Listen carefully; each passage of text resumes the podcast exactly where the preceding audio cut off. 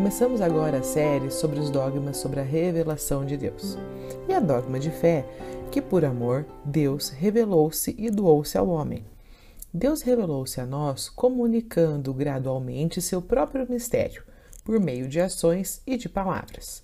Além do testemunho que dá de si mesmo nas coisas criadas, ele manifestou-se pessoalmente aos nossos primeiros pais. Falou-lhes e depois da queda prometeu-lhes a salvação e ofereceu-lhes sua aliança. Assim Deus pedagogicamente foi se revelando por palavras e por ações, lentamente, respeitando a nossa pequenez e morosidade. Essa relação começou no paraíso, continuou com Noé, seguiu com Abraão, os patriarcas, os profetas e, por fim, de maneira completa e divina, com Jesus Cristo. Um exercício muito bom para treinar o nosso entendimento é o das perguntas: quando, como, a quem, através, para que, onde e quando. Então vamos lá. Quando Deus se revela? Bom, em todos os, em todos os momentos, desde sempre. Desde a criação, Deus se encontrava com o homem e a mulher todos os dias. Ele descia ao paraíso. Isso parou, pois eles pecaram e se esconderam de Deus. Mas Deus não desistiu de nós. Até hoje, Deus está procurando se revelar à humanidade. Ele se revelou a vários homens. Falou com Moisés, com Noé. O Senhor chamou mais de uma vez para mostrar que está interessado em se revelar. Deus se revela a você e a mim muitas vezes em nossas vidas e sempre nos dá oportunidades de conhecer a sua vontade. Ele sempre procura se revelar. Como Deus se revela? De inúmeras maneiras. A revelação de Deus não tem uma, uma forma única. Deus é infinito em poder e infinito na maneira de se revelar. Ele nos surpreende usando instrumentos extraordinários e ordinários para se revelar e chamar a nossa atenção. Se estivermos atentos, perceberemos a revelação dele em textos, situações, pessoas, palavras, desde as menores até as extraordinárias. Ele se revela de muitas maneiras.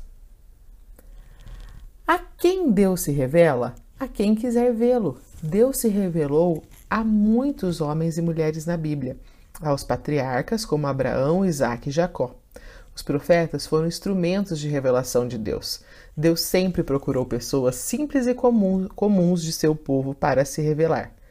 Depois de Jesus, temos essa revelação eterna. Vamos optar por ver a revelação de Deus. Ele se revela para você. Através do que se revela? Pela palavra. A Bíblia é a revelação de Deus. Conhecer o Deus que se revela através da palavra é caminho de encontro com Ele. Ele se revela através da Bíblia. Para que Deus se revela? Para nos libertar do mal. Não existe como conhecer a glória de Deus sem imediatamente reconhecer a miséria humana um contraste imediato acontece entre a perfeição de Deus e a nossa pequenez. Deus busca uma forma de mostrar para seus filhos que precisam se libertar do mal.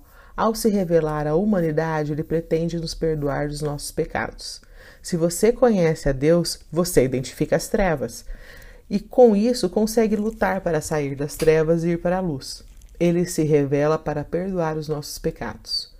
Onde Deus se revela? Na oração é ilimitado em todo o universo, pois em toda parte pode-se perceber a revelação do Criador.